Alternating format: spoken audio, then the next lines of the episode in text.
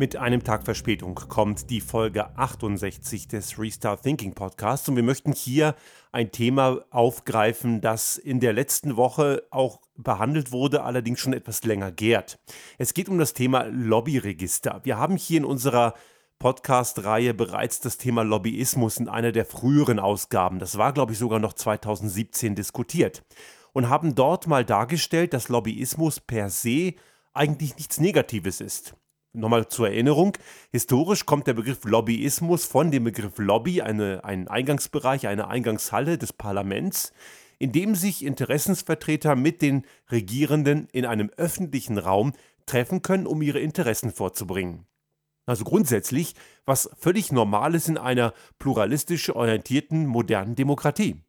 Was allerdings das Problem ist, ist, dass gewisse Lobbygruppen erstmal das nicht öffentlich tun, sondern eher hinter verschlossenen Türen. Und auf der anderen Seite gewisse Interessensgruppen mehr Möglichkeiten haben, die parlamentarischen Vertreter zu erreichen als andere.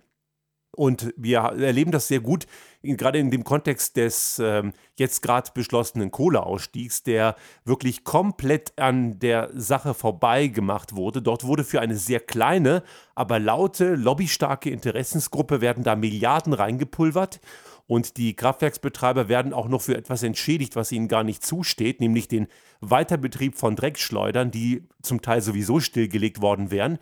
Also Milliarden auf Kosten des Steuerzahlers für eine sehr kleine Gruppe.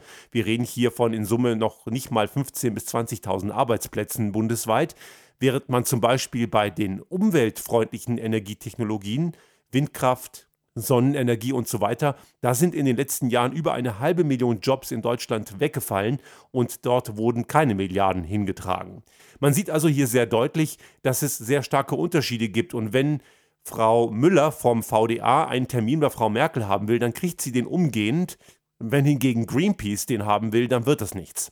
Und hier haben wir eben den großen Stolperstein, dass Lobbyismus, wenn es nicht nach gewissen Regeln funktioniert, eben sehr toxisch ist für eine Gesellschaft und damit automatisch der Eindruck entstehen kann, die da oben, wer auch immer das sein soll, täten ja eh, was sie wollen.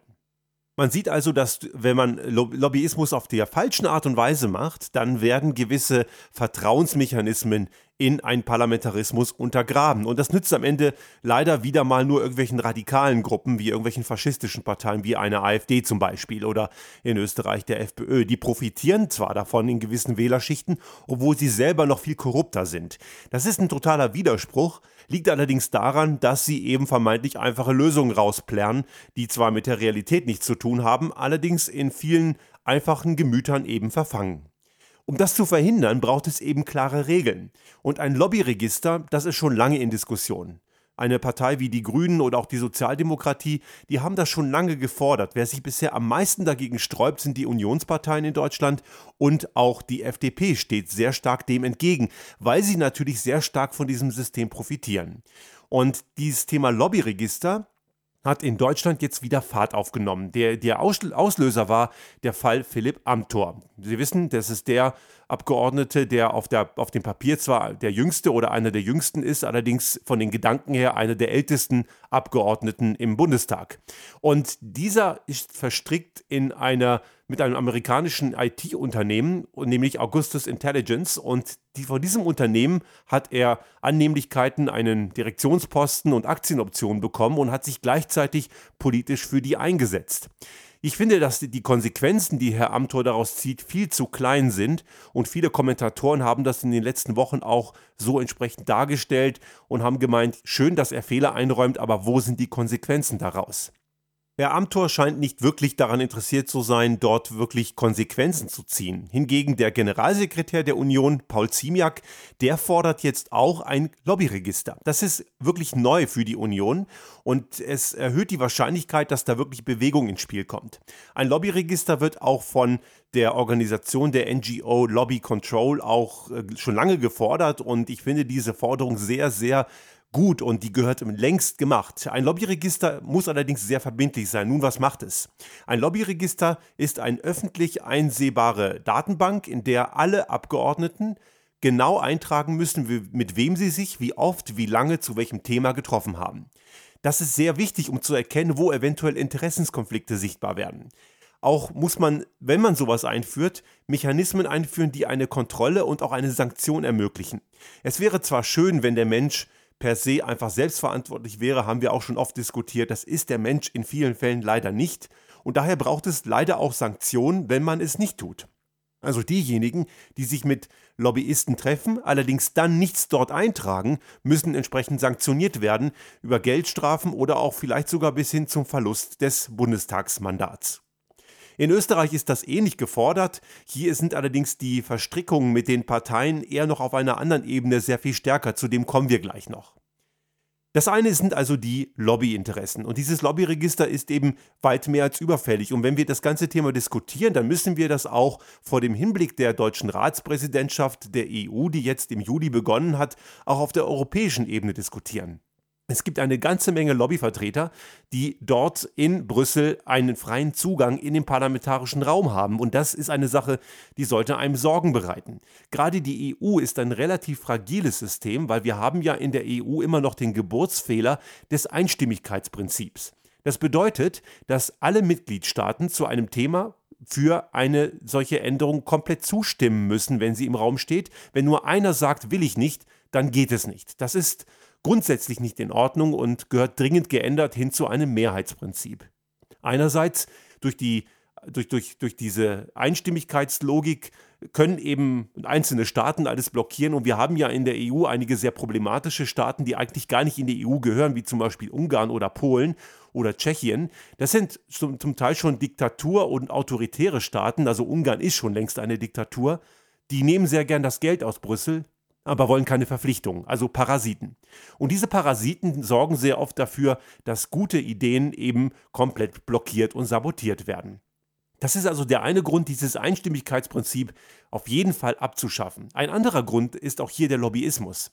Möchte man als Lobbyist eine Entscheidung verhindern, so reicht es völlig aus, wenn man nur ein einziges Land, also die Vertreter eines einzelnen, wenn auch nur kleinen Landes, dazu überzeugt, mit Nein zu stimmen. Wie auch immer man das tut, aber das reicht dann eben schon und schon ist ein Vorhaben komplett blockiert.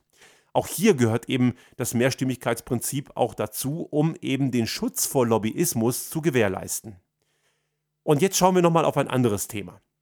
Der Lobbyismus ist das eine. Da stehen natürlich Interessens Gruppen gegeneinander und die einen haben mehr Einfluss als andere und das gehört geglättet und diese Missstände kann man sichtbar machen, wenn man eben ein solches öffentlich sichtbares und verbindliches Lobbyregister einführt. Aber es gibt noch ein anderes problematisches Element, nämlich die Nebeneinkünfte.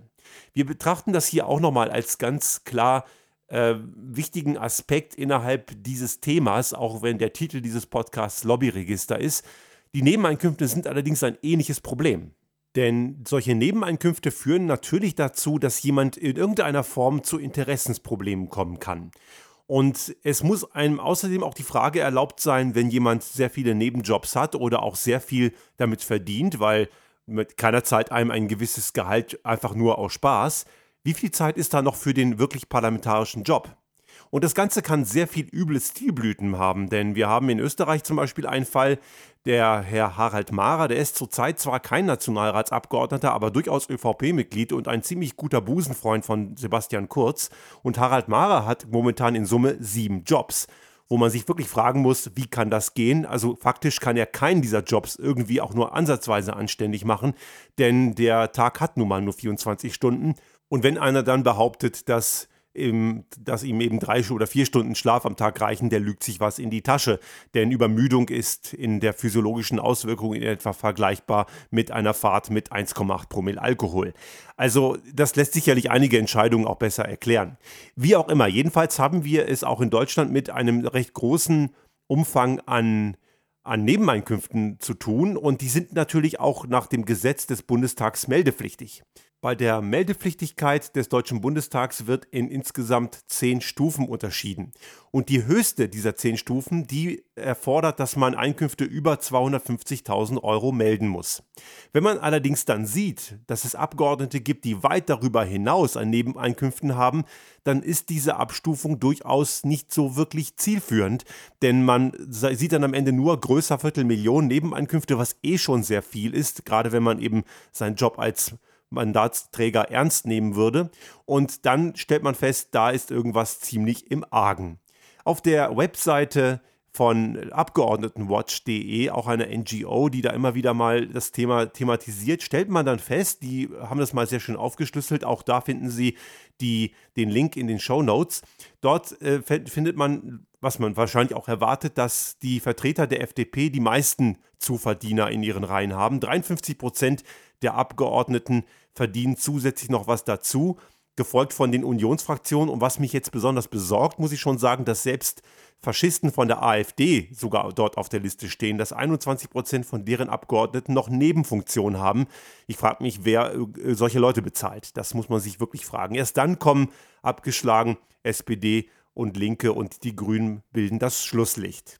Schaut man sich ein bisschen auf die, auf, auf die absoluten Zahlen an, dann findet man das schon sehr interessant, denn dort gibt es durchaus Leute, die seit Beginn der Legislaturperiode brutto über eine Million Euro, also der Spitzenplatz, den belegt jemand von der Union, Sebastian Brehm, der hat laut Abgeordnetenwatch knapp 1,4 Millionen Euro nebenher noch verdient seit Beginn dieser Legislaturperiode.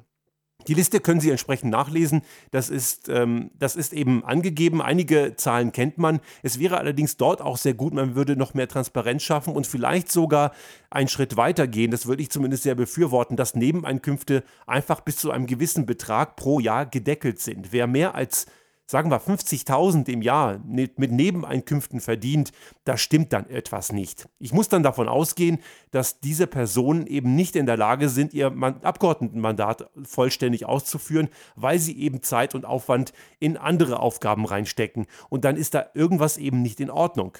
Die Annahme, man könnte so viel Multitasking machen, ist eben ein ziemlicher Trugschluss und der Mensch ist nun mal nicht multitaskingfähig kein Mensch ist multitaskingfähig. Man muss halt immer nur in bestimmte neue Funktionen umswitchen, umschalten und dann geht das irgendwie, aber da gibt es eben Grenzen.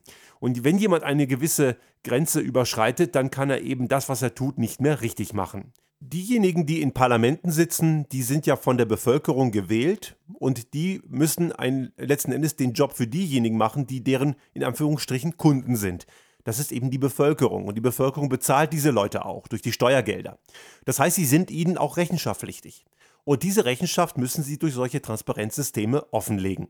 Es geht hier nicht um private Themen. Wenn jemand nebenher noch eine Anwaltskanzlei hat, sollte er nicht darüber erzählen, was er nebenher genau für Fälle behandelt und schon gar nicht irgendwelche Privatsphärenverletzungen. Aber Sie sollten klar machen, wie viel Sie mit Ihrem mit ihrer Anwaltskanzlei nebenher eben noch verdienen. Sie müssen offen und klar transparent machen, mit wem sie sich treffen, wer ihre Interessensvertreter sind. Und dann kann eben auch eine benachteiligte Lobbygruppe viel deutlicher klar machen, hier seht her, mit dem VDA habt ihr euch zehnmal getroffen, mit uns gar nicht. Wie wär's denn mal, ihr hört auch mal auf uns. Lobbyismus ist per se nichts Schlechtes. Es, man muss nur richtig damit umgehen. Auch Nebeneinkünfte sind grundsätzlich in Ordnung, wenn es nicht damit übertrieben wird und wenn es dort keine Interessenskonflikte gibt.